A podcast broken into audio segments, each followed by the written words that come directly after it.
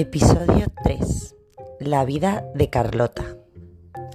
Dicen que la mayoría de veces no nos acordamos de lo que soñamos, pero en mi opinión creo que depende de las personas.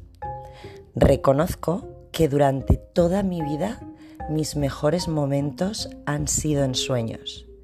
Muchas veces prefería vivir en esa realidad paralela donde me sentía invencible tanto dormida como despierta, que también soñaba.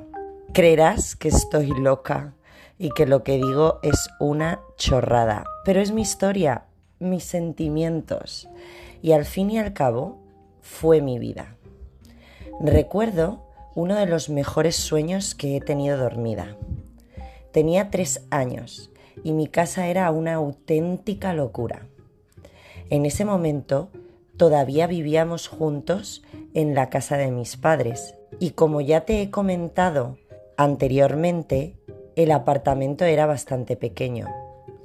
Una noche soñé con otro mundo, otra dimensión totalmente diferente a la vida real. La paz y la luz atravesaban mi cuerpo, todo mi cuerpo, y la belleza rodeaba todo aquello que alcanzaba a ver mi vista. Pensarás que estoy loca de nuevo y que es imposible que recuerde un sueño que tuve con tres años, pero creo que olvidas algo y es que estoy muerta. Sí, estoy muerta y por eso me acuerdo de todo y cuando digo de todo es todo.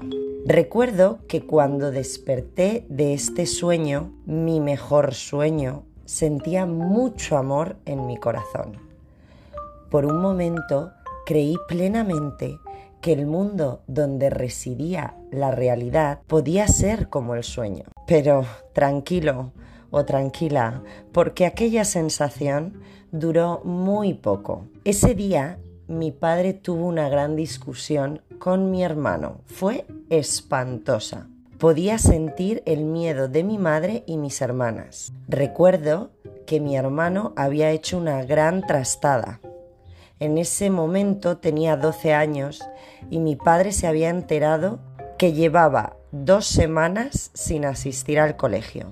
Fue increíble la que armó mi padre a mi hermano en menos de tres segundos esa sensación de paz y esa esperanza que me había creado mi sueño se desvanecieron ante mis ojos. Sentía mucho odio y a día de hoy y desde el infinito, con una vida real, la actitud de mi padre fue desmesurada. Es cierto que mi hermano no lo había hecho bien y está muy mal no asistir al colegio pero cuando una persona desprende tanta agresividad, puedes crear una bestia, que es lo que hizo mi padre. Mi hermano, con solo 12 años, desprendía la misma agresividad que mi padre le enseñaba día tras día. Era muy duro poder sentir todas esas emociones dentro de mí.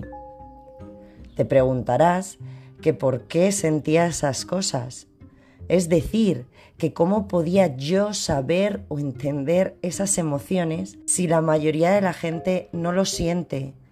Y tienes toda la razón, pero para esa pregunta no tengo la respuesta. Es posible que haya tenido ese don en la vida terrenal o también simplemente se llama empatía y un exceso de sensibilidad. Pero como es poco común, la gente tiende a no creer y juzgar. Me acuerdo perfectamente que esa noche mis sueños no fueron buenos. Tuve pesadillas, esos sueños que te paralizan totalmente y un sudor frío te recorría todo el cuerpo. Ese mundo de los sueños no me gustaba para nada. Es más, esa noche fue mi primera pesadilla. Fue mi primer contacto con el mundo mucho más horrible que el que viví llamado realidad. Nunca antes había sentido tanto miedo. No había ninguna otra emoción. Era puro y duro terror, pánico, algo que me hizo entender que los sueños también tenían un lado maligno. A la mañana siguiente, Laura, mi hermana mayor, me llevó a la guardería. Y sí, iba a la guardería desde que tenía un año. Esa mañana me encontraba fatal. Tenía una sensación de haber pasado toda la noche luchando contra algo malo y en el fondo fue así. Me sentía cansada, asustada, frustrada y muy enfadada también. El camino a la guardería se me hizo eterno. Normalmente, todas las mañanas, el paseo me gustaba mucho. Me encontraba muchos perritos muy simpáticos que me saludaban y jugaban conmigo.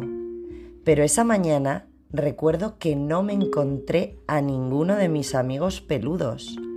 Llovía y mi hermana tampoco se sentía bien. Por los sentimientos de Laura no sabría decirte cuál era el motivo de que estuviera así, pero ella se sentía muy triste y frustrada también. Cuando llegamos a la guardería, empecé a sentir mejores sensaciones. Es cierto que allí encontraba un lugar de escape, encontraba muchos sentimientos buenos y bonitos por el aire. Me gustaba bastante estar allí, aunque también tuvo su parte oscura, pero esa te la cuento en el próximo episodio.